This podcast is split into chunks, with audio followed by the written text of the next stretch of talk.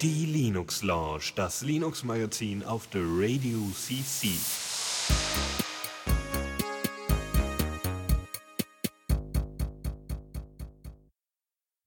Einen guten Abend äh, allerseits und äh, willkommen zur Linux Lounge hier mit mir, dem Lukas und äh, Faldrian ist auch hier. Ja, guten Abend. Ja, genau. Und äh, wir reden mal wieder über Linux-Themen und so. Genau, aber ich wollte noch ganz kurz was anmerken. Ich bin gerade eben so relativ knapp nach Hause gekommen quasi und äh, ich habe festgestellt, hey, dieses, äh, ich habe ein super Album gehört auf dem Weg nach Hause und draußen ist gerade bei uns ziemlich kalt und verschneit und so und das macht echt keinen Bock, Fahrrad zu fahren. Aber es war, glaube ich, Siberian Jungle Volume 3 von der Tunguska Electronic Music Society. Und wenn du das auf dem Ohren hast, das ist so ein bisschen Dubstep-Zeug, so ein bisschen nur, nur, nur Step ohne Dub, keine Ahnung. Und das macht richtig Laune. Da kommt dir Fahrradfahren echt vor wie ein Rennspiel. Das ist ganz cool irgendwie. Spannend. Muss ich auch Ja. mal mehr reinhören in die Tunguska. Auf jeden Fall. Kann ich empfehlen. Also wenn man so ja, äh, Fußgänger schlecht behandeln will durch schnelles Fahren, ähm, kann man empfehlen. Äh, ja, ich habe auch noch eine Geschichte zu erzählen. Ähm, Hau rein. Ich habe nämlich, äh, mir ist, ich, ich, ich habe äh, Rekursion am, am praktischen Beispiel gelernt. Echt? ja, ich habe nämlich, ich wollte mein ähm, Steam wollte ich äh, so einstellen, dass, also ich wollte halt eine kleine, also um, ich wollte eine Einstellung bei Steam ändern und dazu musste ich eine, eine Variable, äh, eine Shell-Variable setzen. Mhm. Und ähm, da habe ich versehentlich ähm, das, das Startskript von Steam so verändert, dass es äh, sich selbst aufgerufen hat. Schön. Und dann hatte ich irgendwie, also erstmal hat's an- ähm, erstmal ähm, fror mein Computer ein, komplett. Da hat er erstmal, Mhm. also das fand ich ganz interessant, weil dann hat er erstmal angefangen, irgendwie zig, zig Steam-Instanzen zu starten, aber es war halt immer so, der ging halt immer wieder in diese Loop.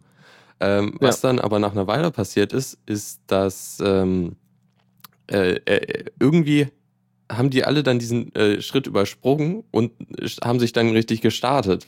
Und das fand ich Okay. total seltsam. Also dann, dann, dann starteten halt ganz viele Steam-Instanzen. Und dann lief es halt auch wieder flüssig. Äh, das Einzige, wa- was dann noch war, ist halt so, dass der Arbeitsspeicher voll lief und äh, äh, Swap dann auch langsam voll wurde. Ja. Und dann schießt du irgendwas ab. Nö, äh, pf, Bei mir jedenfalls. Ich, ich konnte nichts mehr abschießen. Das, also ich meine, das waren ganz viele Prozesse und ich konnte den, den Mutterprozess nicht mehr finden.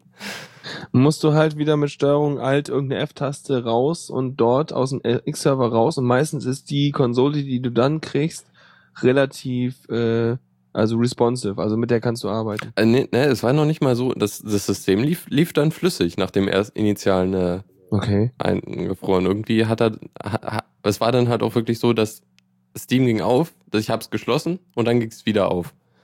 Also die, die Okay. haben alle auf sich, auf gegen, also die waren alle in einer langen Warteschlange. Na gut, aber mit, mit, mit H-Top findest du ja aber auch, glaube ich, den äh, ursprünglichen Prozess und kannst Ich- den killen. Hab's mit PS versucht, aber die Liste lief einfach total voll. ja. Im Zweifelsfall machst du einen Reboot. Genau, das habe ich dann auch letztendlich gemacht. Ja, kennt man ja schon. Wenn man ursprünglich mal irgendwann auf Windows war, dann weiß man, Reboot tut gut und Mhm. dann äh, läuft das. Ja. Wollen wir mal, wollen wir inhaltlich einsteigen? Das könnten wir machen. Neues aus dem Repo. Haben wir Repo, wa? Genau, ja. Ach nee, oh, äh, sorry. Das, du hörst die Jingle ja nicht, das habe ich, das hab ich vergessen einzustellen, sorry. Hab den Jingle gerade schon abgespielt. Äh, hallo? Ja, ja, ich bin nur da. Okay. Gut. Ich wusste jetzt nicht, ob jetzt Jingle ist oder ob ich jetzt on air bin. ja, nee, äh, ich hatte ihn abgespielt, du hast es noch nicht gehört. Ach so, also sind wir jetzt wieder drauf, ja? Yep. Wir sind voll drauf, Mann. Ist voll gut. Gut, dann haben wir als erstes den äh, WebKit Opera jetzt irgendwie den, für Android, zumindest in der Testversion. Also, wa- was ja stattgefunden hat, um das mal aus einzuläuten, ist, dass sich äh, Opera, also so ein, auch noch ein Browser ist das ja mal, ich benutze den eigentlich nicht, ähm, ja, der hat ja früher eine eigene Render-Engine gehabt und der hat sich ja dann äh, äh, jetzt überlegt, nee, jetzt machen wir Web- WebKit. Jetzt machen wir WebKit und äh, machen das, was alle tun, also was irgendwie äh, Chrome und Safari und äh, äh, Midori und diverse andere tun und neben WebKit. Und äh, bisher, glaube ich, hat Opera auf dem Handy als ziemlich schnelle äh, Anwendung, also ziemlich schneller Browser, einige Relevanz gehabt. Bei mir nicht, aber einige Leute erzählten davon. Und äh, da gibt's jetzt wohl die erste Version auf dem Handy, die es auch hat, ne? Genau. Und also es ist jetzt noch nicht fertig, aber also sie haben es jetzt in der Testversion vor, äh, veröffentlicht, die man halt runterladen kann. Und das soll dann die nächste Opera für Android-Version ersetzen. Also die wollen halt in Zukunft dann auf WebKit setzen. Mhm. Ja, weiß nicht. äh, Bringt das irgendwas Positives? Mm, Naja, also WebKit ist so mitunter das schnellste, die schnellste Rendering-Engine, soweit ich weiß. So. Mhm. Oder d- da steckt halt aktuell die ganze Arbeit drin. So. Da steckt das meiste Geld drin, kann man behaupten, wenn Google da reinbuttert wegen Chrome. Naja, äh, vor allem ist es ja Apple, die dahinter stehen. Also auch. Also alles so, ne? Also Apple und Chrome halt und überhaupt, weil WebKit war ja mal ein Teil, hatten wir ja schon mal irgendwann, ne? Wir hatten Ja. doch schon mal darüber geredet, ich erinnere mich. Von wegen, ja, damals KHTML und dann Genau. war das irgendwie dies und jenes. Das haben wir doch schon alles gehabt. Ja, aber es ist schon länger her, ziemlich lange. Echt? Aber ich erinnere mich, als wäre es gestern gewesen. Hm.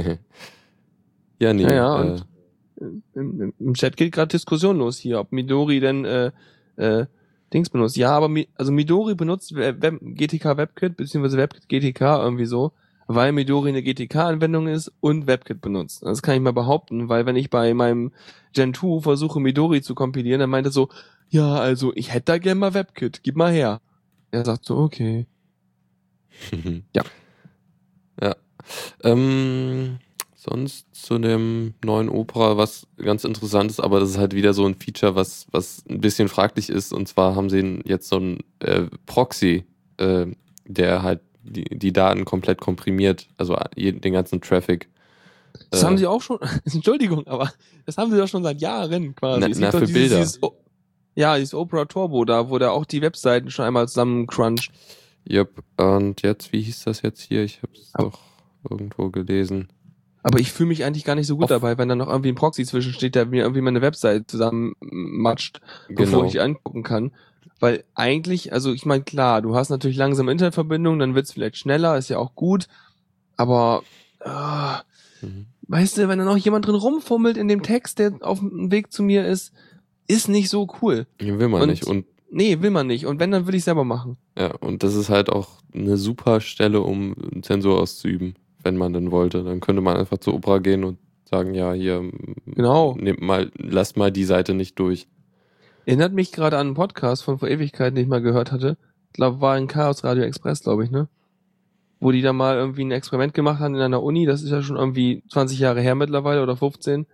Und dann haben die mal dann äh, ein Proxy vor alle Uni-Accounts geschaltet und dann irgendwelche ähm, äh, einfach Suchen ersetzen äh, auf die ganzen Webseiten gemacht, die abgeru abgerufen wurden. Und dann irgendwelche Politikernamen vertauscht und so einen ganzen Kram. Okay. Das war irgendwie ein ganz lustiges Kunstprojekt. Äh, Müsste man nochmal einen Link raussuchen.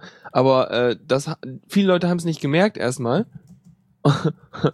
Manche haben sich vielleicht gewundert, aber gar nicht in Betracht gezogen, dass es irgendwas Technisches sein könnte, was da ein Problem macht. Und äh, irgendwelche Leute haben, ich weiß nicht, wie das ist, aber ich hätte mir vorstellen können, dass irgendwann mal jemand gemerkt hat, so Moment mal, der ist ja gar nicht zurückgetreten, das ist ja ein anderer. Oder irgendwie solche Geschichten. Also muss man sich nochmal genau raussuchen. Auf jeden Fall solche lustigen Verwirrungsgeschichten kann man natürlich machen. Ähm, man kann natürlich aber auch böse Dinge damit machen. Genau. Also, ja, genau. Ja, es ist, Gut. wie gesagt, nicht schön. Und irgendwie nennen sie das jetzt Offroad-Modus, aber eigentlich ist es auch nicht so anders zu dem, was sie Ja, wenn du halt haben. nicht irgendwie in deinem heimischen WLAN bist, wahrscheinlich meinen sie damit, ne? Ja, wahrscheinlich. Ja. Ich meine, Offroad, also wenn du wirklich im australischen Outback bist, dann wirst du auch kein äh, äh, 3G haben, glaube ich. Ja. Vermute ich. Genau. da hast du irgendwie lahmes äh, quasi ISDN und dann Ich weiß ja nicht mal, ob die da Funktürme haben. Ich meine, stehst in der Wüste und suchst Internet. Ähm, nein. Da hast du, brauchst Satelliteninternet oder sowas. Ja. Na gut, ähm, was haben sie noch? Sie hatten irgendwie offline, offline, also Seiten offline speichern, was ganz nett ist so. Dann kann man sich halt Aber dafür, ja, kann man, kann man bringen. ja, äh, dafür benutze ich eigentlich immer, immer hier Pocket, den Android-Client. Ach so, ach so, der sinkt das ja gleich runter, wa? Genau. Der, der Ach, speichert siehste. sich halt irgendwie entweder die, die gerenderte Version oder auch direkt die Webseite, wenn die, äh, wenn die, ähm, hier dieser, naja, halt irgendwie, wo, wo er den Text hier raus, ra- rausschneidet und schön darstellt. Mhm. Also wenn das ich, nicht ich benutze ich benutze Pocket gar nicht zum Lesen auf dem Handy. geht. Mhm. Das Einzige, warum ich es auf Handy habe, ist, wenn ich irgendwo, im, irgendwo unterwegs bin, im Twitter was lese oder so und dann irgendwie jemand einen Link auf irgendwas äh, postet, wo ich denke, hm, könnte interessant sein, dann mache ich immer Teilen nach Pocket und äh, gehe weiter. Und irgendwo zu Hause räume ich dann mein ganzes Pocket-Stapel äh, Stapel auf. Mhm. Also gerade auf dem, auf dem Tablet finde ich sehr praktisch zum Lesen. Okay. Ich benutze das. Ich, heute auch wieder. Wir schweifen ein bisschen ab, aber Ja, Äh, heute auch wieder kamen äh, ähm, äh, die zwei Kumpels von mir an und meinten so, ja, wir wollen jetzt ja auch irgendwie so Dinge für das Tablet entwickeln. Wie nutzt, wie nutzt man eigentlich ein Tablet? Oder wie, also in welchen Situationen, wie wird eigentlich ein Tablet genutzt? Oder was ist der Kaufgrund für ein Tablet? Will man darauf Spiele spielen oder warum kauft man das? Und ich überlegte so, wofür benutze ich das Tablet? Ich habe ja so ein Nexus 7 rumliegen. Also ich benutze das morgens als Uhr, wenn ich, wenn ich aufwache und ausschlafen konnte und denke so, wie spät ist denn das? Ich benutze das, wenn ich ein Buch lese, um mal irgendwie noch was bei Wikipedia oder so nachzuschlagen, wenn mir irgendwas komisch vorkommt da oder irgendwie so. Und äh, sonst eigentlich fast gar nicht. Hm. Also echt wenig. Also ich spiele darauf eigentlich gar nicht. Ich habe mal ein bisschen Splice drauf gespielt, weil es so, weil ich es sowieso gekauft hatte mit diesem Humble Indie Bundle. Aber ansonsten ähm, mache ich darauf kaum was. Also eigentlich echt wirklich nix. Ist verrückt. Ich habe mal versucht, ein Buch drauf zu lesen, aber das leuchtet halt zu dolle und deswegen kann Ja. ich das nicht. Dafür braucht man eher E-Ink. Ja. Ähm, Nee, was denke ich dann so, ey, ich kann da echt nichts drauf machen. Nein, auf dem, nein, nein, auf dem Klo benutze ich das Tablet auch nicht. Weil, weißt du, auf dem Klo, da will ich fertig werden, ja? da brauche ich kein Device mitnehmen, was mich davon abhält. Das bringt's nicht. Ne, also ich benutze eigentlich doch recht aktiv, also gerade so um so, wenn ich was im Liegen machen will oder halt irgendwie bequem sitzen, weil ich weiß nicht, ich kann nicht so gut, ich finde das nicht so bequem vor dem Computer zu sitzen und ich, so. ich, also lesen tue ich halt wirklich eher so im Sitzen oder Liegen. Und Mhm. dafür finde ich das echt praktisch. Und halt, äh, ja, wie gesagt, auch bequem Videos gucken, dafür ist das auch super. Also lesen mache ich mittlerweile eigentlich Ne. nur noch vom, vom Computer mit dem Mikrofon vom Mund. Sonst Ja. komme ich ja zu nix. Nee, ansonsten, Aber- ja. Also so, ich meine jetzt auch eher so, so Artikel lesen und nicht so Bücher. Für so. Bücher, für Bücher habe ich Nee. ein Kindle. Ah ja, ach, du bist ja auch, also ist ja Luxus ist das ja hier. Nee, äh, lesen artikelmäßig mache ich auch am Bildschirm auf dem großen, weil ich dann direkt irgendwie Sachen weglegen kann und multitasken und Dinge markieren und highlighten und so. Mhm. Ich weiß nicht, das ist irgendwie, das fühlt sich für mich natürlicher an, so. Weiß nicht, wofür ich das Tablet benutzt habe, sind äh, Kochrezepte. Da, Wenn ich habe ich auch gemacht. Device brauche, dafür brauche ich es auch. Das habe ich auch gemacht, als ich die Brownies für Nerds gemacht habe. Mhm. Das, ja. Aber sonst, endlich für wenig Sachen. Mhm. irgendwie. Naja. Egal, also es ist halt wirklich bei mir so, dass neben dem Bett-Device, wenn man gerade sowieso schon im Bett liegt oder nochmal irgendwie Dinge Dinge machen will oder irgendwas nach nachgucken will, nochmal eben einen Tweet oder einen Gedanken absetzen will oder ein To-Do aufschreiben will, dann mache ich das, weil mein Handy liegt halt vier Meter weg vom Bett, damit es mich weckt und ich aufstehen muss morgens. Aber ähm, deswegen habe ich ein Tablet neben meinem Bett. Aber weil im Prinzip ist das ein völlig überflüssiges Device. Außer für manche Dinge. Aber das ist wirklich nur ein, Kom äh, ein Komfortgewinn, aber nichts, was man ohne das Pad nicht machen könnte. Stimmt, ja. Obwohl, also ich habe mir das damals auch gekauft, bevor ich einen richtigen Computer hatte. Also ich hatte da schon einen, aber der war ziemlich alt. Damit konnte man Okay, nicht so die Phase hatte ich nie. Na gut, äh, ähm, haben wir noch, wir haben noch ganz viele Themen, die wir Oh hatten. ja, wir, wir, ja. Ähm, genau. Äh, Hast du noch einen alten Ausweis? nee, ich habe mir den, ich hatte meinen ersten Personalausweis habe ich mir geholt, bevor es den, also nachdem es den neuen gab. Mhm. Also ich hatte nie wirklich die Du Möglichkeit hattest nie dazu. einen guten alten. Nee, Ah, je. Naja, gut. Ähm, hast du den schon mal benutzt? äh, für normale Dinge. Ausweisen wahrscheinlich, ne? Ja. Also ich meine, ich habe noch einen guten alten, schreibt Adoa auch gerade, er hat auch noch einen alten. Ich bin nämlich, ich glaube, drei Wochen bevor die umgestellt wurden, bin ich hingegangen und gesagt, ich will einen neuen Ausweis. Also einen neuen alten Ausweis. Und die so, ja, aber ihrer ist noch ein Jahr gültig. Ich so, mir egal. Ich will einen, dass er wieder zehn Jahre hält. Und ja, das kostet dann acht Euro. Ich so, ja, es ist immer noch günstiger, als wenn ich jetzt einen neuen Perso krieg. Ich so, okay. Da haben die mir noch einen guten neuen alten gemacht. War ganz prima. Der hält jetzt noch eine Weile. Ich hoffe ja irgendwie, dass sie das wieder irgendwie abschaffen, aber es wird nie passieren. Aber Nee. ja, trotzdem. Ich fand's halt gut. Aber der Mehrwert ist aktuell auch nicht wirklich sichtbar. Nee, du hast, also der Mehrwert, der mir genannt wurde, wo meinte Max nämlich äh, im Podcast letztens, ähm, dass er es ganz angenehm findet, dass der halt kleiner ist, dass man ihn also zu den EC-Karten mit dazu stecken kann. Ja, das, das finde ich auch. Weil aktuell ist das so, dass das, das ähm, Portemonnaie, das ich habe, das ist eben genau so gebaut, dass du da einen Perso reinkriegst und dann klappst du es halt noch einmal auf und dann kannst du da lange Scheine reintun, ne? Aber das ist genauso dieses Standardformat von einem Portemonnaie, weil die früher alle so designt wurden, dass das Größte, was du da reinkriegen musst, äh, der Perso ist. Und mittlerweile Mhm. könntest du prinzipiell Portemonnaies kleiner machen. Ja, also meins ist auch kleiner, da könnte ich keinen normalen Perso mehr reinkriegen. Siehst du mal, optimiert. Interessant. Ja. Mhm. Jo. Ja, auf Aber- jeden Fall ähm, Dinge, die man tun kann mit dem äh, mit dem ähm, ähm, ähm, ähm, neuen E-Perso, dem EPA. Äh, sie gibt's ja relativ wenige, ne? Da hast du irgendwie jetzt aber auch irgendwie freie Software dabei. Was haben wir denn da? Genau, genau. Es gibt nämlich eine freie Alternative zu der, ja, zu der offiziellen Ausweis-App, die man, äh, weiß nicht, also als das eingeführt wurde, haben sie halt direkt eine App für die meisten Plattformen, glaube ich, rausgebracht. Oder beziehungsweise erstmal nur für Windows und die anderen kamen dann irgendwann später. Ähm, jedenfalls gibt's halt irgendwer äh, hier, oder es gab halt ein Projekt, die halt, äh, wie war das, die Bürger-App heißt das, glaube ich. Ähm, Uh. ja. Und das ist das Ganze ist in Java geschrieben, hurra. Und ähm, Mhm. so Sicherheitsbedenken und so. Ähm, ja, und das kann man sich irgendwie, also es ist wesentlich kleiner als, als die andere App, die irgendwie 100 Megabyte groß ist und diese hier ist gerade mal 5 Megabyte groß.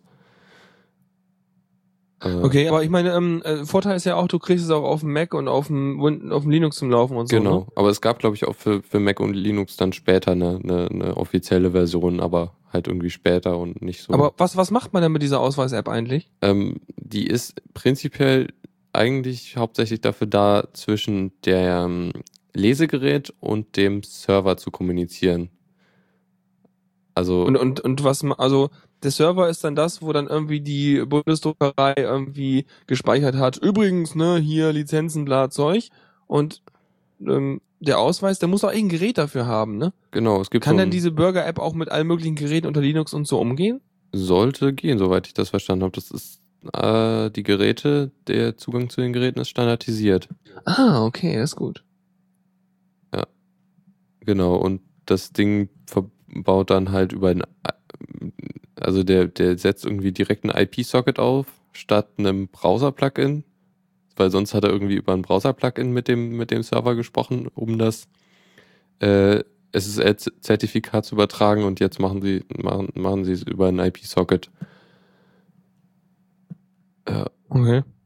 keine Ahnung, also. Auf jeden Fall ähm, ähm, ist das mal wieder so, hm, ach, die offizielle Version, die offizielle Software ist totale Grütze. Wir bauen das jetzt mal vernünftig neu. genau. Ja, auch finde ich gut. Aber ja, kann man, also es gibt immer noch keinen wirklichen, äh, keine Webseite, wo man das wirklich benutzen kann oder recht wenig. Ja. Also Also- zum Beispiel irgendwie die üblichen, also ich meine, wofür würde man sich im Internet irgendwie ausweisen müssen mit dem E-Perso? Ist na klar, auf irgendwelchen, äh, wenn du irgendwie äh, auf Einschläge, auf sel seltsame Pornoseiten willst wahrscheinlich, damit du sagen kannst, hey, ich bin 18, hä? Ähm, wer will das? Aber Na, welche, Äh, welche Seite fragt nach dem Personal? Das weiß Ja, vor allem der Perso, ne? Übrigens, der Kunde, der gerade anonym bei Ihnen zugreifen möchte, heißt so und so, so und so, macht das und das und Mhm. bla. Nein. Nee, Außerdem- man auch nicht. Ähm, ja, irgendwie, ich hätte auch, also angenommen, ich hätte so ein Ding, hätte ich keine Lust. Das Ding ist ja, also das Ding kann ja irgendwie so Signaturen erzeugen oder irgendwie hat die äh, Bestandteile dafür, um so Signaturen zu erzeugen, die dann gleich deiner Unterschrift gelten, ne? Genau. Und ähm, das würde ich trotzdem nicht benutzen. Einfach weil ich das nicht nachvollziehen könnte. Mhm. Letztens zum Beispiel habe ich es, habe ich wirklich verstanden, warum man diverse Sachen unterschreibt. Also ich meine, klar, das lernt man in der Schule, spätestens irgendwann im Politikunterricht, so hier, äh, unser Rechtsstaat kann nur existieren, wenn wir halt irgendwie Vertragsbruch ahnden und bla bla bla. Und deswegen gibt's diese ganzen Unterschreibegeschichten. Ähm, aber äh, letztens ist mir passiert, dass ich irgendwie völlig vergessen hatte, dass ich irgendwo mich als Mitglied äh, doch eingetragen hatte und dachte, nein, bin ich eigentlich gar nicht. Und wieso wollen die jetzt einen Mitgliedsbeitrag von mir haben? Ist doch blöd. Und habe ich denen zurückgeschrieben, ich wäre nie Mitglied geworden und was soll denn das? Haben die mir äh, zurückgeschrieben, doch wärst du und übrigens hier ist die Kopie von deinem Mitgliedsunterschriftenantrage äh, gedöns. Und dann habe ich da gesehen, tatsächlich, Scheißdreck. Hm. Und dann war es klar, okay. Aber wenn ich da digital irgendwie auf den Knopf klicke, dann äh, können die mir noch so und so oft ein grünes Häkchen bei äh, Signatur ist gültig anzeigen. Das verstehe ich doch als Anwender gar nicht mehr oder ist für mich nicht nachvollziehbar genau. und deswegen halte ich das für Quatsch. Ja. Naja. Das, Aber was man aktuell machen kann, ist äh, seine Punkte in Flensburg abfragen mit diesem Perso. Das ging halt schon damals, war damals das Vorzeigeprojekt. Und auf der Cebit neu dazugekommen ist halt, dass du auch äh, Geld abheben kannst. Ich glaube bis 200 Euro. Ähm, bei einer Bank aber nur, oder? Bei einer Bank, bei einem speziellen Automatentypen. Und selbst da musst du dann Ausweis drauflegen und dann einen PIN eingeben. Und dann uh. überlege ich mir so, ja, da schiebe ich doch lieber meine Karte rein und gebe einen PIN an. Dann habe ich das wenigstens ohne, äh, dass das irgendwie mit Funk läuft. Genau. Ja. Die Sache ist ja auch irgendwie die, also natürlich ist das irgendwie kryptografisch äh, verschlüsselt, aber es ist halt auch immer die Möglichkeit, dass es da, naja, da, dass das gebrochen wird. So, und dass man die Daten ja. dann halt auch irgendwie im Vorbeigehen auslesen kann. Genau, also das wäre noch meine, ich meine, klar, es ist alles verschlüsselt, was da kommuniziert wird, es ist logisch, aber trotzdem würde ich mich unwohl fühlen, wenn da irgendwelche sensiblen Daten da über Funk gehen. Ich meine, klar, ich meine, da kann ich genauso gut mich unwohl fühlen, wenn ich mit meinem Handy telefoniere oder ähm, das kennen wir ja alles, ja alles kaputt. Mhm. Aber ähm, deswegen benutze ich auch keine Funktastaturen bei mir, also keine Wireless-Tastaturen. Die sind zwar auch alle irgendwie AES 128 oder mehr entschlüsselt, verschlüsselt normalerweise, aber ähm, ey, also wenn ich Passwörter irgendwo eingebe, dann will ich, dass es über ein Kabel geht und dann ist gut. Ja, da gibt es natürlich auch Möglichkeiten, das zumindest auszulesen über so Ab Ab Abstrahlung oder so, aber es ist natürlich wesentlich schwerer als über Funk. Ähm, die Frage, also Bluetooth, das ist ja, ist das sicherer oder? Sicherer als was? Als, als so Funkgeschichten. Als, äh, äh, als Bluetooth ist, ist ja Funk, ne? Ja, klar. Aber du halt kannst so genauso über Bluetooth kannst du halt wahrscheinlich, du kannst über Bluetooth Dateien senden und Krams und irgendwelche Services, irgendwelche Datenkanäle aufbauen. Und das hat auch halt Unterstützung für verschlüsselte Datenkanäle. Mhm. So wie die Tastaturen zum Beispiel machen. Ja. Also so eine Bluetooth-Tastatur, aber also ich könnte mir vorstellen, wenn so ein, wenn, wenn man so eine billige Funktastatur nimmt, da ist, glaube ich, keine Verschlüsselung. Die nehmen einfach so ein Funkdingsi, was so hier, also so ein USB-Dongle und äh, schicken das wahrscheinlich relativ Klartext dann. Weiß ich nicht, muss man halt immer gucken. Also es hängt ja. immer davon ab. Also ich weiß, dass die offiziellen Apple-Tastaturen zum Beispiel, die haben halt Verschlüsselung und Kram drin, weil die benutzen ja normales Bluetooth. Ja, genau. Und ja, aber die, also diese Tastaturen sind dann, glaube ich, auch ein bisschen verbreiteter, weil man die halt auch mit Tablets und so ganz gut benutzen kann, um die irgendwie als, als Produktivgerät eher einsetzen zu können. Mhm. Naja, Gehirnspinnereien. Gut, äh, haben wir noch was zur Ausweis-App? Nö, ich Gut. weiß nicht. Mich lässt das Thema so lange kalt, bis ich gezwungen bin, mir so ein Ding zu besorgen. Ja. Und dann will ich es eigentlich auch nur, also im Prinzip will ich das eigentlich sofort deaktivieren. ähm, In der Mikrowelle ja. grillen. Aber da, aber andererseits, wenn das Ding dir abbrennt, da habe ich auch nicht so viel Lust drauf. Hm. Da, da kann man ja auf die einschlägigen äh, Erfahrungsberichte hoffen. Naja, einfach mal beim, beim, beim, beim Füllboot nachfragen, wie das denn so läuft. Genau. Der heißt ja nicht mehr so, aber ich werde mich nie dran gewöhnen aus Protest. Ja. Ich, ja, genau. Ähm, gut, ich werde jetzt, glaube ich, einfach mal schnell die nächsten drei Punkte durchgehen, weil es auch nicht so viel dazu zu geben wird. Und dann kommen wir halt zum großen äh, Canonical-Thema. Das ist so. Das große Canonical-Thema. Ja, okay. der, der, der Shitstorm, die letzte Woche. Okay, ich, ich, ich lade schon mal auf. Gut, ähm, kurz gesagt, LibreOffice äh, 4, ähm, 401 ist rausgekommen Kleiner Bugfix und äh, die äh, Impress Remote ist jetzt auch auf äh, Windows und macOS benutzbar. Vorher war es irgendwie auf nur so ein paar Linux-Distributionen benutzbar und ja, kann man jetzt mit jedem System äh, sein, sein, seine Präsent Präsentationen fernsteuern. Äh, ja. Inwiefern? Also wofern? Es Womit gibt eine fern? Android, Android-App, mit der du dann dein, Uh. dein LibreOffice fernsteuern kannst. Ah, das klingt eigentlich sweet. Mhm. Ziemlich cool. Kann das auch, äh, kann, äh, eine kleine kurze äh, Metafrage. Angenommen, ich mache eine Präsentation mit LaTeX. Äh, Habe ich da auch ein System, was genauso funktioniert? Also kann der auch irgendwie PDFs anzeigen und ich kann das fernsteuern mit einer Android-App? Kann es geben, ich weiß es nicht. Aber Also, es wäre auch eine, sweet, halt eine nette eine- Sache. Du bräu- bräuchtest halt eine Remote, die zum Beispiel Tasteneingaben äh, übermittelt. Oh, ich will keine Details. Meinetwegen soll es ein Socket oder ein Netzwerk oder ein Bla, ist mir auch Banane, was das Ja, macht. also so direkt weiß ich jetzt nicht, ob es sowas gibt. Aber auf jeden Fall, die haben das aber integriert, so dass das halt nicht über irgendwelche Tastendrücke funktioniert, sondern wirklich über irgendwelche Kommandos über Ja. irgendeine RPC-Schnittstelle oder so. Ne? genau. Das ist gut. Ziemlich schick. Dann drückst du auch nicht aus Versehen irgendwas anderes, wenn der Fokus nicht auf dem Programm liegt. ja. ja, genau. Mhm. Gut. Dann äh, X-Server 1.14, äh, der gute, die gute Grafik-Engine hinter, hinter all dem, was wir so machen. Noch. Aktuell noch. Noch. Ja, noch. Aber dazu kommen wir auch Was hat er denn. Neues? Ähm, coole ja, so- Features? Ja, so ein paar Sachen, irgendwie Korrekturen bei Touchgeräten und äh, hier die zwei Grafikkartensysteme, also so ähm, Optimus, hier die Geschichte, wenn man zwar noch eine, eine zweite Grafikkarte hat, zu so einer Intel-Karte, die halt mehr Power hat, aber nicht immer an sein sollte. Hast du nicht auch so ein Doppelsystem? Habe ich, ja. Siehst du mal, hast du schon ausprobiert? Nee, ähm, das ist auch, glaube ich, aktuell noch nicht wirklich einsatzbereit. Das ist immer noch, denke ich, die, die, die, also X-Server und ähm, Kernel können das jetzt so grundlegend, aber halt die, die, die ähm, Grafiktreiber, die proprietären zumindest, äh, unterstützen das noch nicht. Also bringt das noch nicht wirklich viel. Da musst du dann halt auch auf so Sachen wie Bumblebee zurückgreifen, um das dann eine besser Das war zu doch, war machen. das nicht dieses schlimme Zeug mit den zwei X-Servern? Genau, ja. Da hast du halt Ah. einen zweiten X-Server. Na gut. Ja, sonst irgendwie Software-Rendering wurde noch verbessert. Ähm, und dann gab es noch was, was sich Pointer Barriers nennt. Ähm, Okay. Ganz nachvollzogen, was das jetzt genau ist, habe ich nicht, aber es wird in der GNOME Shell in der kommenden Version benutzt, um zu gucken, wie schnell äh, die Maus sich äh, an den unteren Bildschirmrand bewegt. Und ähm, Mhm. um halt zu gucken, ob das jetzt gewollt war. Äh, also da unten, wenn man nach unten mit der Maus geht, kommt ja das ähm, Notifications-Menü Mhm. drauf und damit wollen sie halt irgendwie gucken, äh, ob das jetzt gezielt war. Also eine gezielte Bewegung, ob man das Menü öffnen wollte oder halt nur, dass der Mauszeiger nach unten gedriftet ist. Ah, cool. Das ist gut. Also kriegst du damit so Informationen über die Geschwindigkeit bzw. Beschleunigung von dem Ding und so. Genau.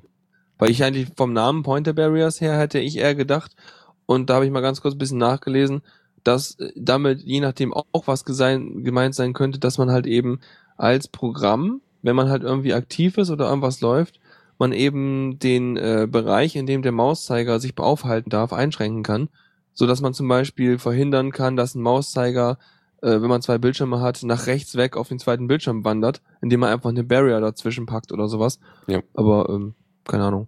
Also weiß nicht, vielleicht na, macht nicht so viel Sinn, aber irgendwie. Vielleicht gibt's das ja beides und die sind sich nicht Genau. so einig oder keine Ahnung. Ja. Also lest es nach. Auf jeden Fall gibt's das jetzt. So. Okay, dann habe ich noch kurz System D 198. Ich dachte erst, das wäre irgendwie so eine Serie oder so. Du, du, willkommen bei System D 198. Ding. Ja, schön. Mhm. Ähm, ähm, ja, also neu haben sie jetzt ein, was fand, ich schon interessant. Also sie haben so ein neues ähm, Ko- Kommandozeilentool mit reingebracht, äh, Kernel Install, äh, mit dem irgendwie, wenn man Kernel installiert, dann wird er halt so installiert, dass, dass er halt nicht mit einem mit anderen Kernel, also mit einer anderen Distribution ähm, irgendwie in, in Konflikt kommt. Also we- wenn die irgendwie eine Boot, Boot-Partition äh, teilen. Oder halt, also im Grunde geht es halt darum, dass, dass es alles standard, also dass die Kernel äh, auf einem standardisierten Weg installiert werden, sodass halt zum Beispiel auch Grupp äh, genau weiß, wo, wo er was findet und so. Ja. Mhm. Hm. Also zum so. Beispiel, wenn, wenn man mit Ubuntu irgendwie da das Group, äh, den Group setzt und äh, irgendwie einen Arch noch daneben hat, dann äh, erkennt er oft nicht, was, äh, ähm, also es wird oft nicht wirklich richtig erkannt oder halt, dann benutzt er halt zum Beispiel eine, einen älteren äh, Kernel, obwohl es irgendwie da schon ein neuerer installiert ist. Okay. Na gut. Ja. Also ich habe irgendwie mit System D noch nichts zu tun gehabt. Denke ich immer. Aber ich glaube, mein, toll. mein, ich glaube, mein Raspberry Pi benutzt das. Genau. Aber ähm, ich glaube, das hat mich nur gestört erstmal, weil ich irgendwas anders einstellen musste, damit er mir mal irgendwie äh, eine feste IP-Adresse da reinpackt. Und naja, aber ansonsten habe ich da noch keinen Kontakt mit gehabt, weil eigentlich mir egal, solange mein System vernünftig startet, ist gut. Mhm. Ja, ist halt toll, es startet schön schnell und ist schön konfigurierbar. Ja, das ist ja wunderbar. Also wir mögen ja konfigurierbar, sonst würden wir ja nicht irgendwie, sonst würden wir ja, keine Ahnung, irgendwas benutzen, was Mhm. nicht konfigurierbar wäre. Hm, ja, äh. Mhm. Supi. Die Konfigurierbarkeit äh, verwirrt diejenigen, die konfigurieren Ja. können und Ver Verwirrung. Da gab's mal so ein schlimmes, schlimmes, äh, kennst du noch, ach, wie, hieß denn das noch? Äh, ich weiß nicht mehr, wie das Spiel genau hieß, aber es war ein ganz furchtbares Point-and-Click-Adventure. Mm, ähm, Äh, mit, mit dem, äh, mit der äh, Gegenspieler Hauptperson Dick Tate. Ähm, und dort wurde im Supermarkt äh, oder in, in der in der Shopping Mall immer durchgesagt so, ja, die Verwirrten waren von denen verwirrt, die eh schon verwirrt waren, weil die weil die Verwirrung an der Verwirrung an sich sowieso verwirrt war und bäh. okay. hast du ständig solche Durchsagen gehabt und ähm, ja, das war sehr ein bisschen surreales äh, Point and Click, aber auch irgendwie ganz lustig. okay, also ich Ja. kannte das nicht von dort, aber anscheinend kannte ich es von jemandem, der das Spiel kannte. Okay, Ähm, klingt sehr diskordianisch, richtig. Ich muss mal raussuchen, was das ist. Auf jeden Fall von der gleichen Schmiede, die Software-Schmiede, die damals auch äh, Mutation of JB gemacht hat, was Also mein Bruder gelet's played hat. Kleiner äh, Plug. Ähm, Lucas Arts Nein, Adventures. nein. Das Was ist nicht? nämlich nicht LucasArts. Das ist was irgendwas äh, Kleines. Okay, aber ist das nicht dann in Lucas Arts aufgegangen? Nö, Ich meine das. Ich glaube nicht. Also zumindest Mu- Mutate. Ah nee, Quatsch. Entwickler äh, Neo, genau. Und Ah, Top, ich- ich Topware hat das rausgebracht. Und die meine ich nämlich. Ah, okay. Die haben nämlich noch andere Sachen gemacht. Ach Gott, die machen ja immer noch Spiele. Warte mal, ich will das jetzt. Ich, ich finde das gleich demnächst raus, ja. hm. Gut. Ähm, ich würde mal sagen, damit sind wir durch mit dem Repro und springen erstmal in den Newsflash weiter. Oder? Mhm. Newsflash. Gut. Ähm, ja, dann denke ich mal. Hast du es rausgefunden oder? Ja, ich bin da noch dabei. Okay, gut, dann, dann, Das googelt sich nicht so schnell, wenn man den, den Titel nicht weiß. dann fange ich erstmal an mit dem ähm, großen Thema, was jetzt so die Woche, äh, die letzte Woche oder die letzten zwei Wochen im Grunde für Aufregung gesorgt hat. Und zwar äh, Canonical hat angekündigt, dass sie an einem Display Manager oder also ja im Grunde an einem Alternative zu X beziehungsweise auch einer, an einer Alternative für Wayland äh, arbeiten, ähm, was doch etwas seltsam ist, weil ähm, naja, also X ist zwar so, also X ist halt die Geschichte, X ist halt äh, so konzeptionell veraltet und irgendwie auch nicht so toll, weil als naja, auf nicht, nicht, nicht gut auf mobilen Systemen läuft und so weiter. Und da war halt ja schon länger der Plan, dass, ähm, dass, dass man halt Wayland nimmt, weil, also weil irgendwie da, da die, diese ganze Serverschnittstelle mit wegfällt und dadurch alles viel performanter ist. Ubuntu waren ja eigentlich auch diejenigen, die ursprünglich gesagt hatten, wir, wir wollen das einbauen, das Wayland. Mhm. Und ja, jetzt haben sie gesagt, sie bauen an einer, an einer Alternative und zwar Mir nennen sie es. Keine Ahnung warum, aber Okay, aber ich meine eigentlich, ist das nicht eigentlich blöd? Also Ja, weil das ist man überlegt sich, wir haben doch einen X-Server, ja. Das heißt, alle laufen gerade auf dem X-Server. Das Mhm. heißt, wenn du eine Anwendung baust, baust du deine ganzen, äh, sag ich mal, GTK, QT und so weiter, deine ganzen, also du hast ja eine vielschichtige Hierarchie. Du hast ja irgendwo deinen X-Server, der dann sozusagen mit der Hardware kommuniziert und eine Schnittstelle darstellt. Und der wiederum darauf aufbauen halt irgendwelche äh, Grafik-Frameworks oder sag ich mal Toolkits wie GTK und Qt und dann baust du deine App da drauf. Ja. Und wenn du jetzt verschiedene Plattformen bei dem ganzen X hast, das heißt, du hast statt X hast du jetzt äh, Mir oder äh, oder so, dann musst Mhm. du ja, muss ja GTK und Qt muss ja an beides irgendwie ankoppeln. Das ist Genau. doch blöd. Ja, und also all, alle in der freien Softwarewelt äh, bereiten sich auch teilweise auf äh, Wayland vor. Also irgendwie da, da bei, bei Qt und GTK ist, äh, ist das im vollen Gange, das da dahingehend zu portieren. Ähm, Canonical meinte, in, dem, in der Hinsicht wollen, wollen sie das beisteuern, dass äh, die, die Toolkits äh, mir äh, unterstützen. Aber es ist natürlich auch doof, weil du brauchst, also ich meine, die, die Anwendungen müssen halt trotzdem also wenn du jetzt nicht direkt auf das Toolkit aufsetzt, äh, mu musst du halt äh, dich trotzdem da richt, ähm, anpassen, ob du jetzt den X-Server oder äh, ob du Wayland oder Mir nimmst. Ähm, also die Gründe dafür sind auch, also warum sie es machen, sind auch etwas seltsam. Also sie behaupten halt, dass es halt mit Wayland könnten sie ihre Vision nicht umsetzen. Äh, Ja. Und zwar- Vision, hallo. ja, ja, ich habe es auch in Anführungszeichen gesetzt. Ähm, und zwar wollen sie halt ein Betriebssystem für alle Geräteklassen. Was ja, aber es muss natürlich ihres sein. Mhm. ja, per Nein, se. aber ähm, wäre, also ich überlege gerade nur, ist denn das nicht eigentlich der richtige Weg, mit den Leuten von Wayland zu reden? ja, die, die, die Wayland-Leute haben auch versucht, mit den Cano- Canonical-Leuten zu reden, aber da kam halt immer wieder Ausreden, also wa- was ich halt dann letztendlich als Ausreden da, äh, herausgestellt habe, hat und zwar ähm, haben sie halt ähm, geguckt, also es gab so irgendwie, Canonical hat halt so Gründe ins Feld geführt, wie ja, es gibt Sicherheitsbedenken bei Wayland, weil sie halt Sachen von X übernehmen. Was aber in der Tat nicht der Fall ist. Das, das konnte halt äh, falsi falsifiziert werden, dass es halt, dass, dass diese Si- Sicherheitsmängel von X äh, nicht, also das stellt halt kein Problem in Wayland dar. Oder also im Grunde schien es so halt, es waren halt alles Ausreden, was die da gebracht haben. Und Hm. äh, eine Theorie, die ich dazu in dem äh, Kommentar gelesen habe, die, äh, den ich, der auch in den Shownotes verlinkt sein wird, ähm, ist halt, dass die, das Canonical halt äh, Kontrolle über das Projekt, über das Projekt haben will, um halt ihre, ihre, äh, ihren Weg durchzugehen. Ja, Und- also das klingt fast, also klingt eigentlich ganz gut. Ich überlege mir gerade so, dass so in me- in meinem Kopf ist das so mindestens der zweite Schnitzer, den sie sich geleistet haben in kürzester Zeit. Denn einmal hatten wir ja da ja die Geschichte, dass die da mit ihrer blöden Amazon Shopping Lens ankamen. Und äh, davor haben sie sich noch mehr Schnitzer geleistet, indem Ja. sie dieses blöde Unity-Ding gemacht haben und Genau. so ein Legacy-Zeug rausgeworfen haben. Und jetzt machen sie sowas. Also, Ja, Unity ist ja auch ah, Unity ist ja auch ein Beispiel dafür, dass, dass sie sich halt von GNOME abgespalten haben. Da, das ist auch nämlich, das da komme ich gleich noch zu. Und zwar, also, also sie, sie wollen halt irgendwie, also es war auch irgendwie bei GNOME, wollten sie, also als Unity aufkam, gab es ja auch die Aufregung und irgendwie da haben sie, kam dann raus, dass sie versucht hatten, auch irgendwie ihre, ihre Ideen ins GNOME-Projekt einzubringen, aber die wollten das halt nicht und deshalb haben sie halt Unity gemacht damit sie ihre Sachen durchsetzen können.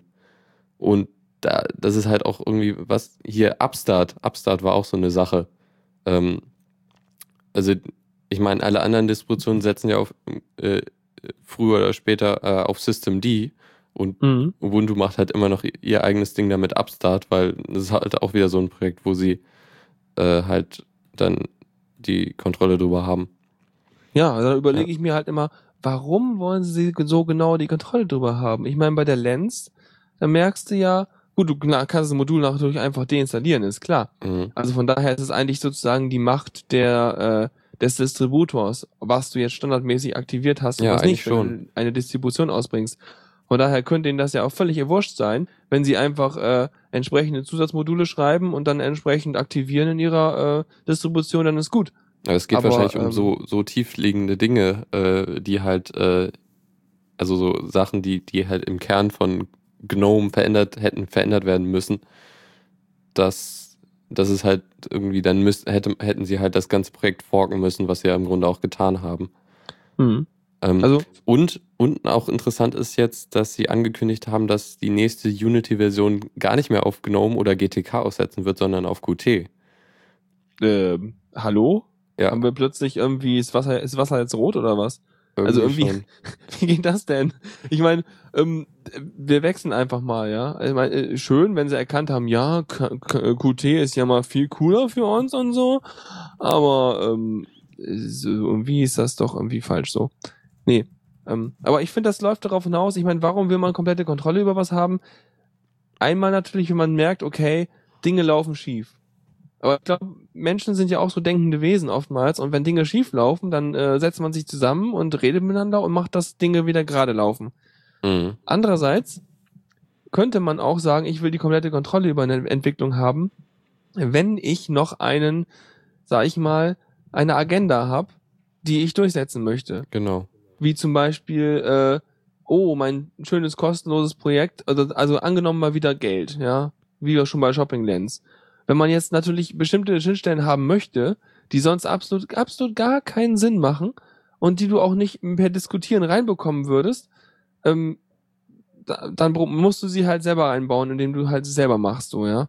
Also das wäre halt noch eine Möglichkeit. Aber irgendwie so richtig nachvollziehbar ist das nicht. Nee. Und wenn man sich überlegt, was am Ende bei rauskommt, wenn es halt nicht so gut ist, dann laufen die halt wieder äh, woanders hin. Also ja. ich meine, dann machst du halt irgendwie Linux Mint oder sowas.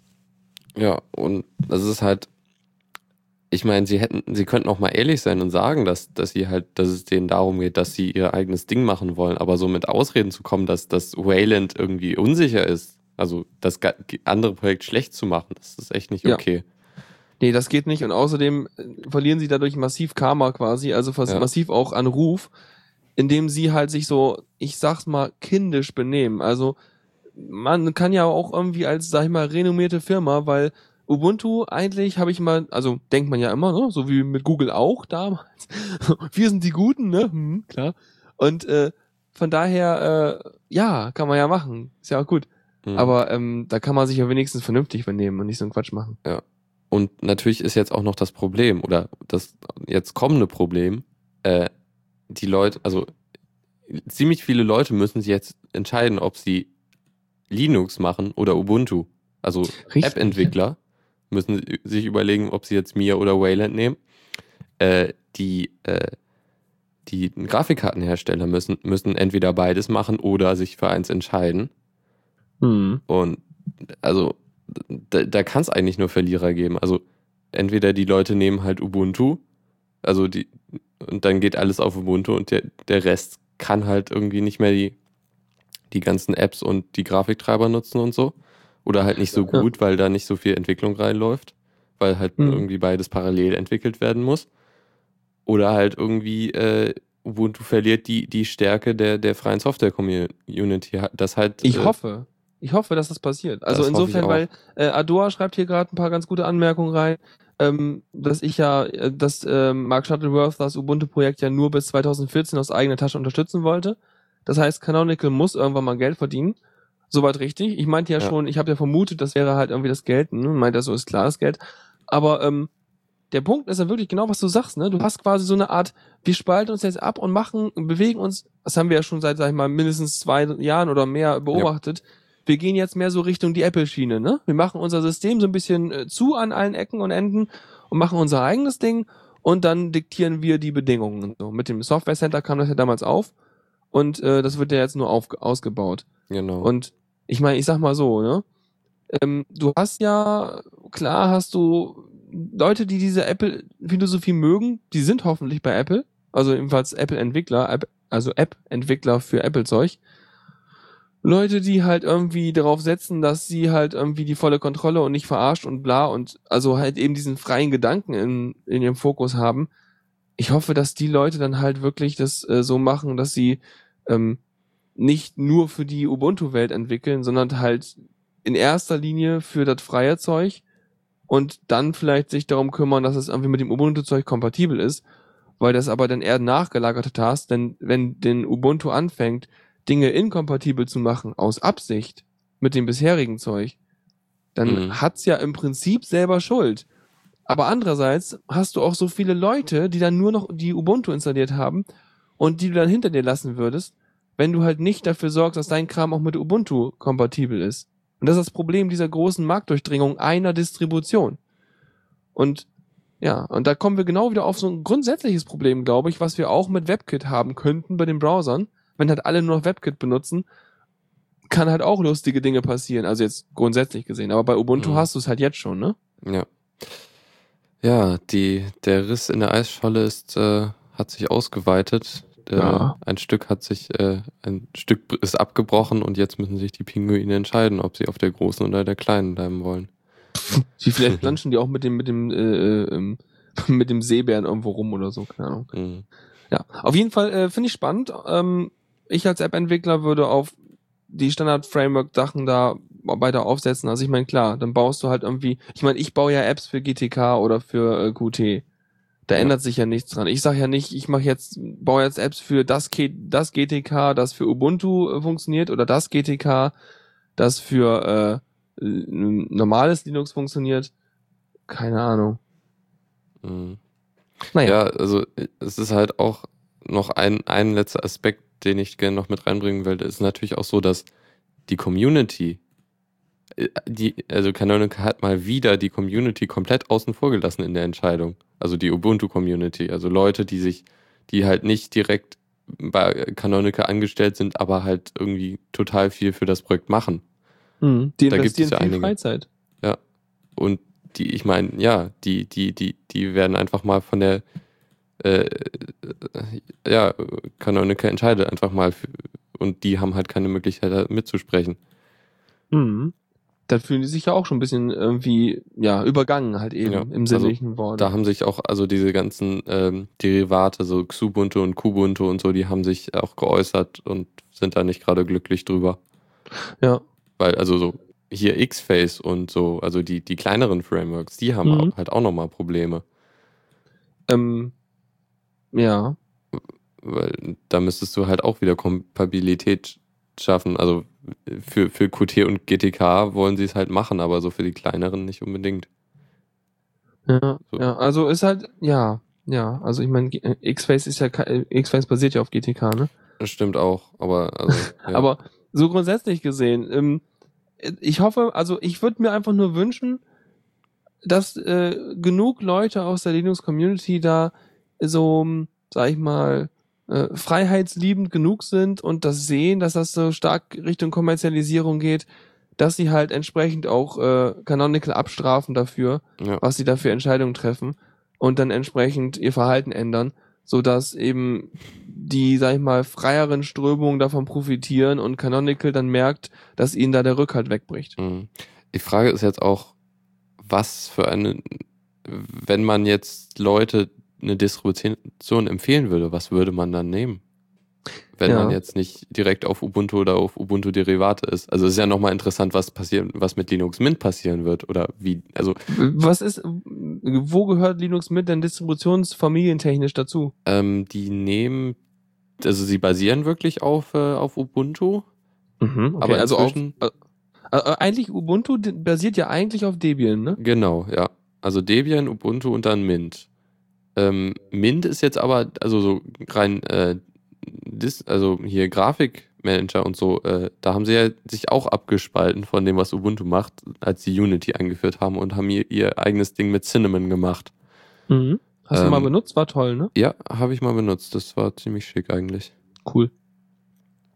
Ähm, ja, und von daher könnte ich mir vorstellen, also sie könnten, denke ich mal, weiterhin auf dem auf Ubuntu aufbauen, aber ja, sie, sie haben dann halt auch wieder das Problem, nehmen sie irgendwie, Ja. versuchen sie irgendwie dann mit mir das auch zu machen oder halt. Also äh, ähm, ganz kurz, äh, Python Fund, also Java Fund, also Sternchen Fund, also Fundy, ich keine Ahnung, schreibt gerade, dass äh, es zwei Versionen gibt. Es gibt eine Debian-basierte Mint-Version und eine Ubuntu-basierte Mint-Version. Mm, Ja, aber die Debian-basierte Version ist eigentlich eher so eine Testversion. Da probieren sie Okay. sich, glaube ich, damit auf, aus auf Debian oder halt wie das ist mit dem Debian-Unterbau und das ist halt auch irgendwie eine Rolling Release Distro.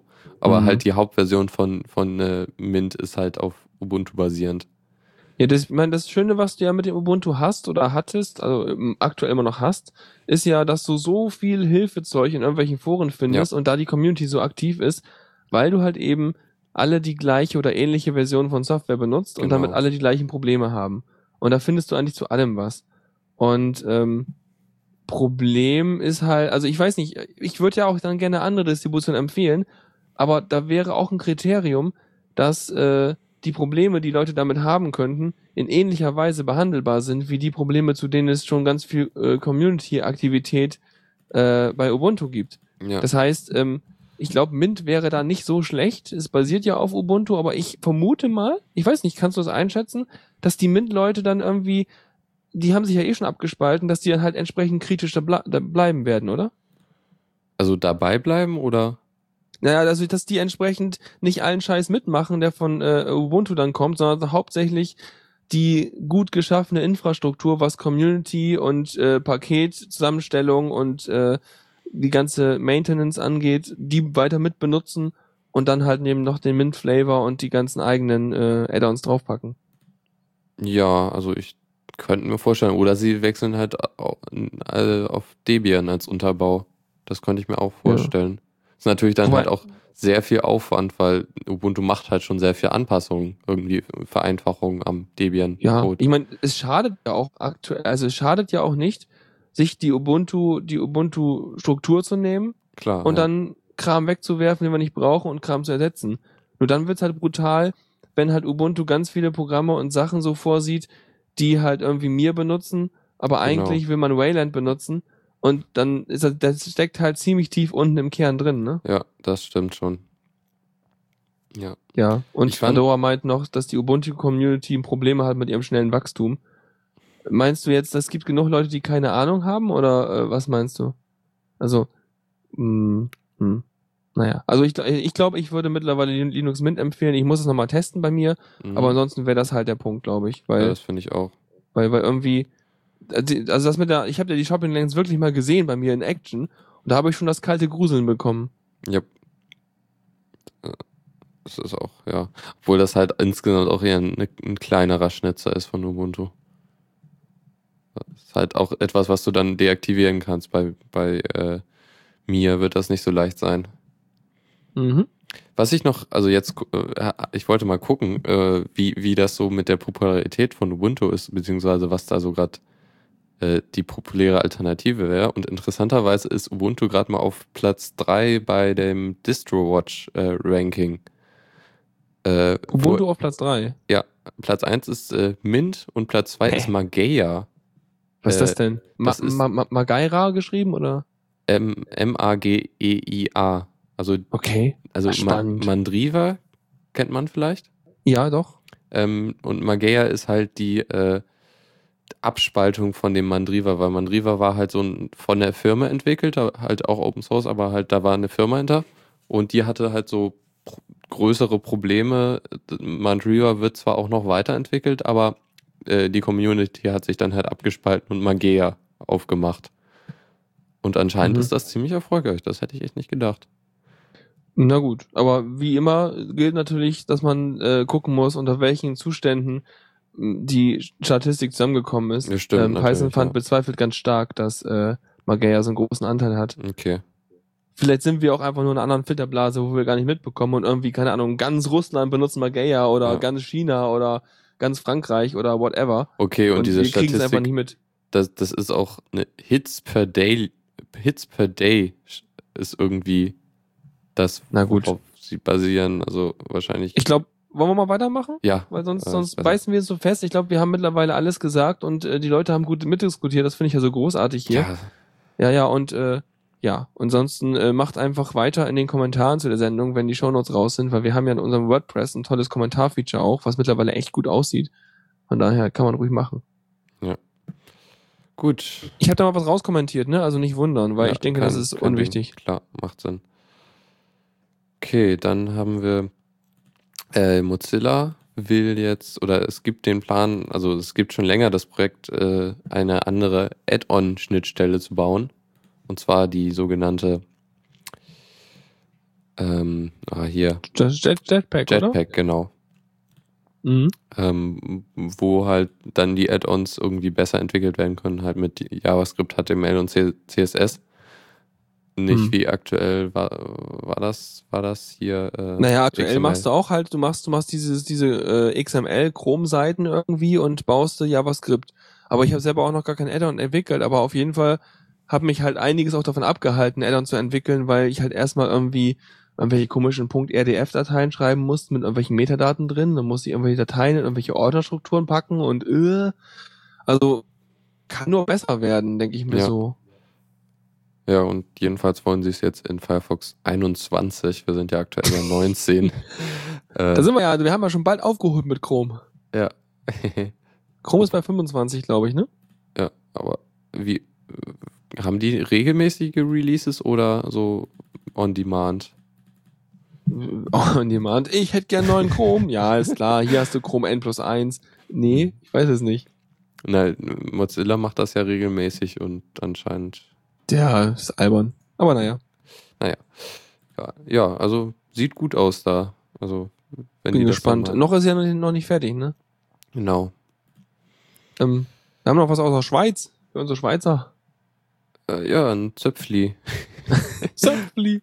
Ist lustig. Nee, Google hat, Leute bei Google haben was gebaut, ne? Und zwar haben sie eine, eine neue Kompressionsbibliothek für äh, so Webseitenübertragung gebastelt. Normalerweise ist das so, du hast halt äh, in We Webseiten kannst du besonders gut komprimieren, weil diese ganze HTML-Markup-Geschichte, da hast du halt ganz viele gleiche Begriffe, teilweise riesige Mengen an äh, Leerzeichen oder Zeug oder Text und Text lässt sich auch sehr gut komprimieren. Und man benutzt aktuell irgendwelche Deflate-Geschichten mit irgendwie Z-Leap drin. Und da haben sie mal was Neues gebaut, das haben sie Zöpfli genannt und äh, wurde im Schweizer Büro von denen da entwickelt. Und das äh, macht drei bis acht Prozent bessere Kompens Kompression als äh, Z-Leap selber. Und äh, finde ich eigentlich ganz witzig, weil, äh, ja, ne, Das hat einen kann man halt Namen. noch, noch kleiner kriegen. Das heißt, ähm, also ich meine, wie wirkt sich das aus, muss man sich überlegen. Die dick Datenleitungen sind eigentlich dick genug, die wir hier haben. Und das Ding ist aber, die Rechner sind auch schnell genug. Das heißt, du brauchst eigentlich so eine Kompression, wenn du irgendwie mobil unterwegs bist. Aber brauchst du möglichst gute Kompression, weil da die Datenraten immer noch relativ dünn sind. Und natürlich wird die äh, Übertragungszeit geringer, auch bei schneller Geschwindigkeit. Ähm, und dadurch kriegst du halt so spannendes Zeug. Was? Was? Was? Was? Was? Was? Was? Nur los? Äh, naja. Ich, also ich bin verwirrt. Naja, auf jeden Fall kriegst du dann natürlich auch ähm, äh, schnellere Responses, wenn du so viele Ajax-Requests machst und so, dann äh, klappt das besser. So, ja, war eben kurz weg. Ja, ich habe mich verwirrt, weil du hast mich ja angeschrieben und also einmal mit Profis hier. Nein, nee, meine Schwester hat eben total laute Musik angemacht und Wären wir von der GEMA verklagt worden? Ja, Oh nein! Ich habe nichts gehört, also es war alles gut hier. puh. Okay, Aber ich höre ja eh nichts. Na gut. okay. Ja, auf jeden Fall, ne, habe ich schon gesagt, wofür wir es brauchen können. Und ähm, ja, genau. Also dadurch hast du halt schnellere Responses, wenn du Ajax hast und mehr Datenmengen übertragen willst. Mhm. Oder für Mobilzeug. Und bei dem aktuellen Überlauf des Internets ist das auch total wichtig. Dass wir kleinere Datenmengen haben, ja, weil sonst Ja. ist das irgendwann voll, wisst ihr? Genau. Aber dann kommt ja immer sowas wie Heise an und so, und dann schalten die mal ein paar Server ab und dann, dann ist wieder Platz. Mhm, ja, dann, dann brauchen wir irgendwie ähm, Quality of Service und müssen die ganzen unwichtigen Sachen rausfiltern. Mhm. Was? Du willst My Little, My Little Pony runterladen? Nee, das ist unwichtig. Oder Oh. anders. Aber das Problem ist halt, du hast da wirklich eine arg äh, äh, subjektive Priorisierung. Andere Leute Ja. denken sich, was? Aber ich muss doch jetzt hier X runterladen. Aber nee, hm, egal. Egal. Ja, du nee. hast noch was sicherheitskritisches Spannendes, ne? Genau, äh, Leute mit Samsung-Smartphones, äh, denen könnten eventuell die Passwörter ausgelesen werden, weil, Du meinst, äh, äh, du meinst Smartphones mit einer Samsung-Oberfläche. genau, also, Mhm. ja, äh, naja, also alle Sna Smartphones, die von Samsung gebaut wurden.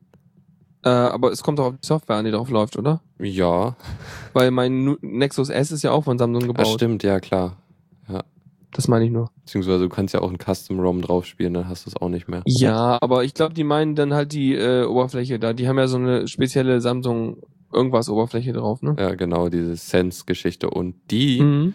äh, ist, also die haben irgendwie auch eine eigene Tastatur und die äh, speichert, nee, also es gibt halt diese tolle Funktion in Android, wenn du irgendwelche Wörter oft benutzt, dann werden die automatisch ins Wörterbuch gespeichert. Die machen das aber auch mit Passwörtern. Heißt also, wenn du dein Passwort Okay. oft genug eingibst, dann speichert das im Wörterbuch. Aber Moment, das heißt also, das ist ja voll komfortabel. Das heißt, neuerdings werden meine Passwörter autocompleted. Naja, also Ähm. es gibt keine Autocompletion im Passwortfeld, aber in allen anderen Feldern. Moment, das heißt, wenn ich irgendwie äh, anfange, einen Anfang meines Passworts als Benutzernamen einzugeben, dann sehe ich das ganze Passwort in Autocompletion. Ja, oder also einen großen Teil des Passworts zumindest. Also, Lustig. äh, also man sollte. Ja, ich würde sagen, äh, ihr müsst das mal heile machen. ja, auf jeden Fall. So geht das nicht. das Wir müssen schimpfen mit euch. Ja, aber zum Glück ist es nicht das Haupt-Android, sondern nur das Samsung. Obwohl Samsung ist, glaube ich, Ja. der verbreiteste Hersteller von. Äh, Auf jeden Fall der Android. ja, Hersteller richtig. Ähm, wer, weißt du, wer das Nex die Nexus-Geschichten werden doch auch von, von Samsung verschiedenen. gebaut? Also HTC. Also Nexus 4 und Nexus 7? Das ist, äh, also Nexus 4 ist LG, Nexus 7 ist, Ist- ist Asus, Acer oder Asus und Nexus 10 auch irgendwie eins von den beiden.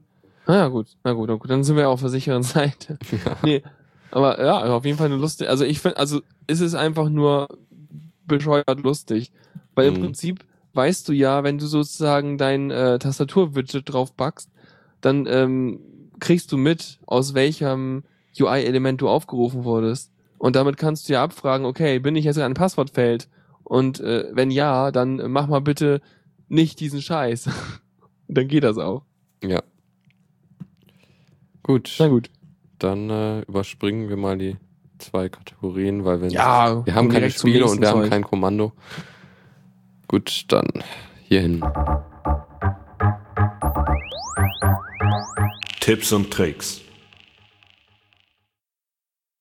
Ja, nach dem ganzen News, ge, äh, den ganzen News, ähm, jetzt noch so ein paar kleine Tipps. Und zwar habe ich äh, zwei interessante Vim-Erweiterungen gefunden. Äh, mal wieder von, äh, von Tante empfohlen, glaube ich, beide sogar. Mhm. Äh, ja, und einer, e- einmal geht es um ein äh, ja, automatisch äh, Tabs setzen zwischen irgendwie nach einem bestimmten Schema. Hast du ein Anwendungsbeispiel, was du ganz kurz erzählen könntest, wo, wo man das braucht? Ähm, äh, hier, ähm, zum Beispiel, wenn du eine Reihe von Variablendeklarationen in deinem Code hast, irgendwie A ist gleich so und so viel, B ist gleich so und so viel und dann könntest du das zum Beispiel auswählen und dann nach dem Gleichzeichen äh, den, das ausrichten und dann äh, setzt der so, so viele Leerzeichen, dass die Gleichzeichen alle auf einer Höhe sind. So für so, die das bessere heißt- Lesbarkeit. Das heißt, du hast dann sozusagen eine zweispaltige Liste dann. Genau. Ah, cool. Mhm. Und damit könntest du halt zum Beispiel auch automatisch, wenn du eine Liste machst, äh, na, irgendwie mit, mit diesen, ähm, oh, wie heißen diese, diese Pipe-Symbole, die man in der äh, Shell benutzt für, für Pipes. Ja, Dieser- das sind die Pipes. Ja? Heißen die Pipes? Das heißt Pipe, das Ding, ja. Okay, gut. Oder, wie war das noch? Äh, Ich glaube, ich glaube, Wei nennt das einfach ähm, den anderen Strich oder so ähnlich. Aber Der, ist der, nicht der Fachbegriff, glaube der, ich. gro- der lange Strich. Keine Ahnung. Auf jeden Fall dieses senkrechte Genau. Strichsymbol. Ein Pipe heißt das, korrekt. Pipe. Pipe, Pipe halt, genau. Gut. Gerader Strich, genau, so Also hieß danach das immer. könntest du halt sortieren, wenn du das in der Liste benutzt und du könntest das, äh, das Plugin Tab Tabula heißt es übrigens, äh, so einstellen, dass er automatisch prüft, also dass er dann halt automatisch, wenn du in irgendwie was schreibst, das direkt dann automatisch äh, anpasst. Äh, da gibt es auch einen Screencast zu und da sieht man ganz schön, dass der schreibt halt in so eine in so eine Tabelle und die wird halt automatisch angepasst an den längeren Text. Mhm. Mhm. Okay. Also ich habe jetzt nicht ganz, also interessant wäre es noch, also so, ähm, was ich aus Eclipse kenne, hier dieses äh, automatisch äh, den Code einrücken. Ich weiß nicht, ob er das kann, aber bin mir halt auch nicht ganz sicher, ob das der Sinn des Plugins ist. Also es geht halt vor allem so um, äh, ja, so äh, halt Sachen anordnen, richtig, äh, damit es schön aussieht. Ja, Aber ich meine, ähm, ja, ich, ich benutze Vim ja nicht wirklich zum Coden. Also Okay. jedenfalls nur für ganz kleine Sachen, für kleine Skripts vielleicht, aber äh, ja, sonst brauche ich es meistens nicht Ich so. benutze irgendwie lieber als Eclipse, finde ich. Ach nee, Also, also, Java ne, und PHP nur in Eclipse. Okay. Ja, Egal, so muss man aber für sich selber Autocompletion und so rausfinden. ist das schon ganz praktisch, stimmt schon. Ja, und vor allem erkennt halt die ganzen Funktionen, die du hast. Das hatten wir ja hier aber auch, ne? Ja. Dass du halt sowas wie dieses Intelli also diese ganzen Kontextsachen hast. Und ich habe da natürlich auch in Eclipse eine automatische Validierung der ganzen Geschichte. Das heißt, beim Ja. Tippen merke ich schon, wenn ich Fehler einbaue. Mhm. Stimmt schon, für größere Projekte macht das dann auch eher Sinn. Ja, dann habe ich noch ein anderes Plugin, das äh, Vim Git Gutter, ähm, was im Grunde eigentlich ein so ein Convenien Convenience-Faktor ist. Und zwar zeigt es halt an, wenn man eine Datei, die mit einem Git-Repository verwaltet wird, aufruft, dann zeigt er direkt an äh, die, die Unterschiede zum letzten Commit. Ah, nice. Ja. Okay, das heißt, er macht sie so, er zeigt im Editor Sachen an, so, Ja, die Metadaten. Plus, plus, minus oder hier in der Zeile hat sich was verändert. Okay. Oh, lustig. Und viel mehr macht das auch nicht. Jo. Na gut, Genau. wir mal irgendwie, weiß nicht, was ist das nächste denn da? Äh, Das sagt mir gar nichts. Ist es wichtig?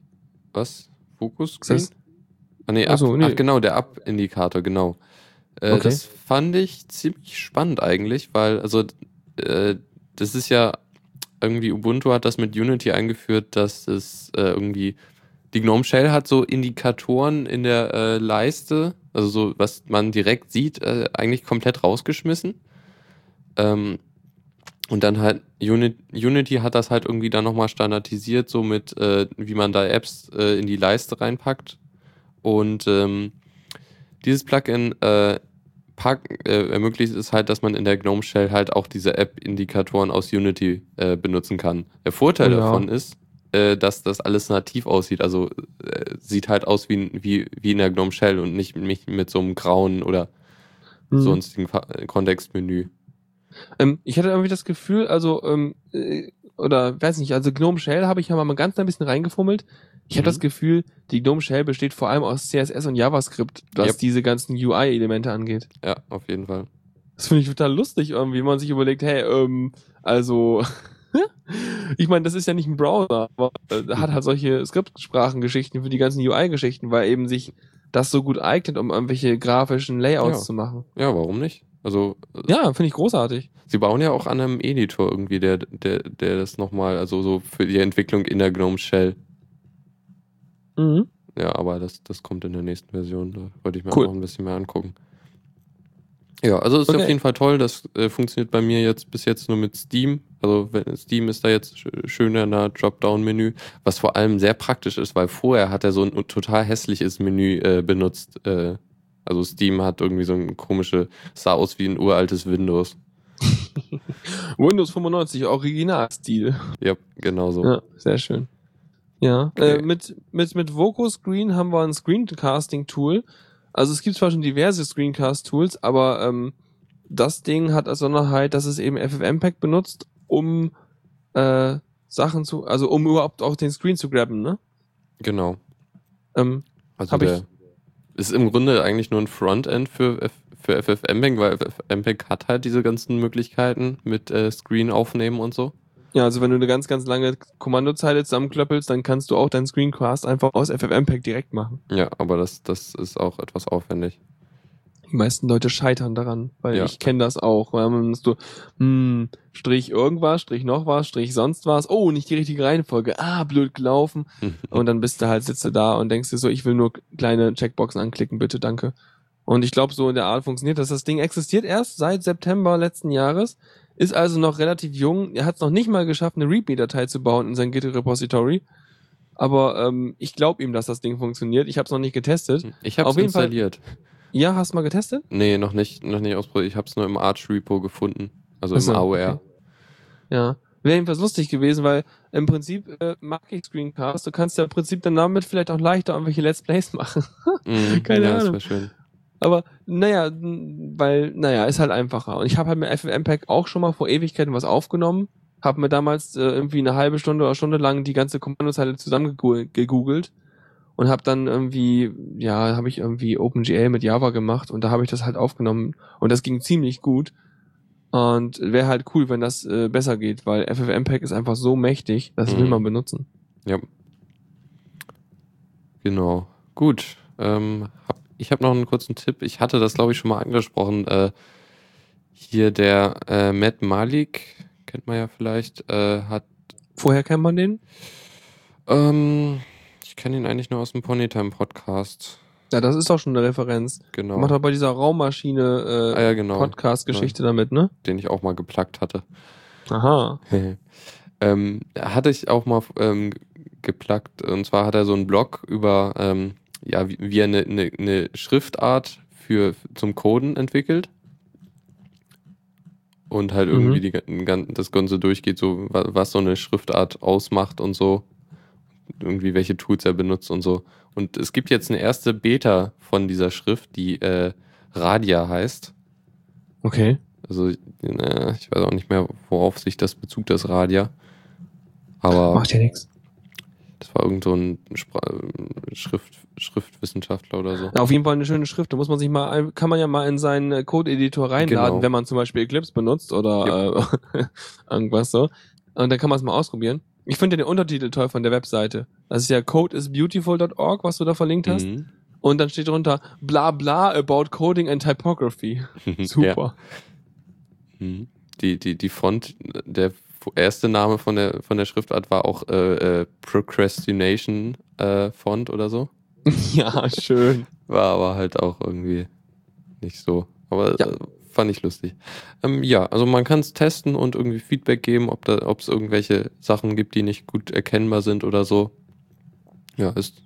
Ich habe es jetzt eine Weile in, in der Benutzung. Ist eigentlich ziemlich schick so. Also es sieht, sieht ziemlich, also es hat Ähnlichkeiten mit so einer ähm, Pixel-Schriftart Mhm. was aber auch Absicht ist, weil also auf einem kleinen, also die, das ist halt so an dem, also die ganzen, die ganzen Symbole sind halt äh, an, an dem Pixel-Grid, also von so einer klassischen Pixel-Schriftart äh, angepasst, aber haben halt so, so irgendwie dann noch schönen Schwung dazwischen, aber dadurch sieht es halt dann auf einer kleinen Auflösung so aus, als wären das so äh, eckige Pixel.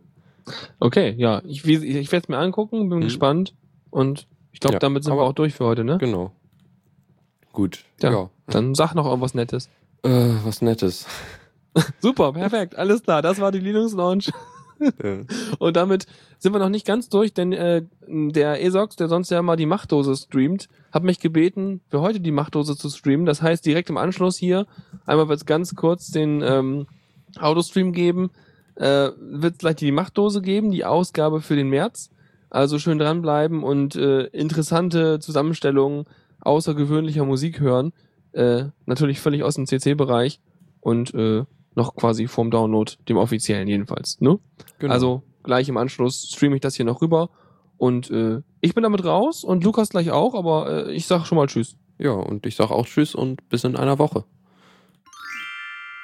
Vielen Dank fürs Zuhören. Die Shownotes findet ihr auf theradio.cc zusammen mit dem Mitschnitt und dem RSS-Feed der Sendung. Solltet ihr Ideen oder Themen für uns haben, dann schreibt uns einfach an kommentar at theradio.cc. Wir freuen uns immer über konstruktive Kritik zur Sendung. Bis in einer Woche.